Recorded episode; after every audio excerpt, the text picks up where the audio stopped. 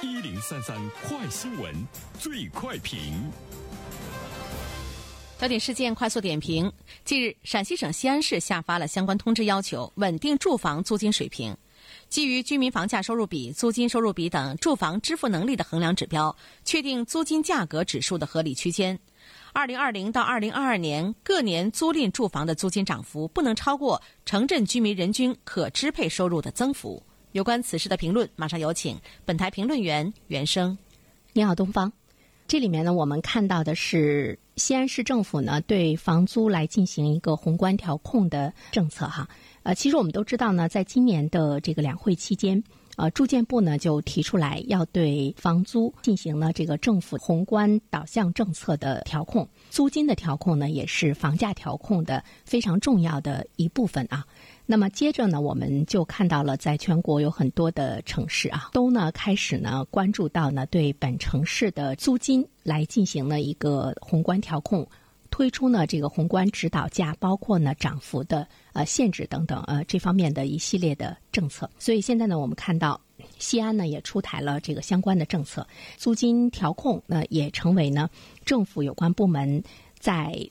对整个房地产市场，包括房价调控中的一个非常重要的工作的内容哈。第二方面的话呢，其实我们会关注到，就是对于租金调控的必要性啊。我们都知道呢，房租其实呢，它是一个市场的行为，它应该呢是由供求关系决定啊，受供求关系的影响。那么对于这个房租来说，我们可能在更大的程度上呢，认为它的市场行为呢，它的这个特色应该更突出一些。比如说，我们在心理上，呃，或者是我们在这个概念中已经接受呢，政府对于房价的宏观调控。那么，对于房租的这样的一种宏观调控，它的这个必要性是在这个哪里啊？呃，其实我们都知道，在现实生活中，我们的房价，呃，相对于老百姓的收入来说呢，是太高了。所以呢，对于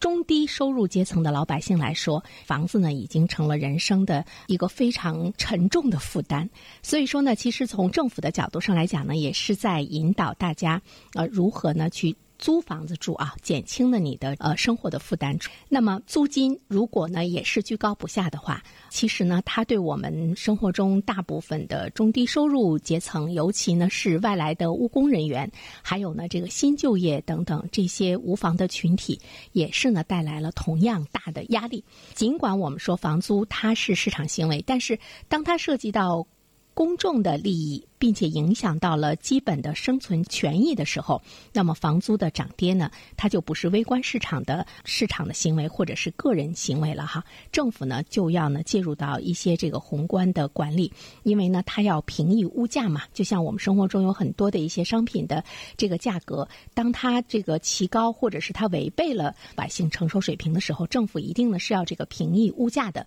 所以呢，它就跟限制房价一样，那么政府呢也要呢对这个。租金的这个价格要出台一些指导的价格的制度哈，租金指导价更多的呢是能够让生活中大多数买不起房子的人，至少呢让他们其中的大多数甚至于所有人呢能够租得起房子啊，这个呢才是我们建立起一个多元化的多体系的这样的一个住房的一种保障。第三方面的话呢，其实我们要关注到的就是目前对于中国的租房的这个供应体系来说，其实它更多的呢可能是以这个个体出租房子占的比重比较大。这个公租房，包括呢廉租房等等这些体系在市场中如果出现的越来越多，那么公租房呢是政府对外呢来租房子。如果我们能够呢更好的起到租金的限制在一定范畴中的示范的作用，它也会对市场呢呃起到一种非常好的一个影响。的作用，但是在这个其中，那么就得需要呢，在整个的租房的市场中，我们的公租房、我们的廉租房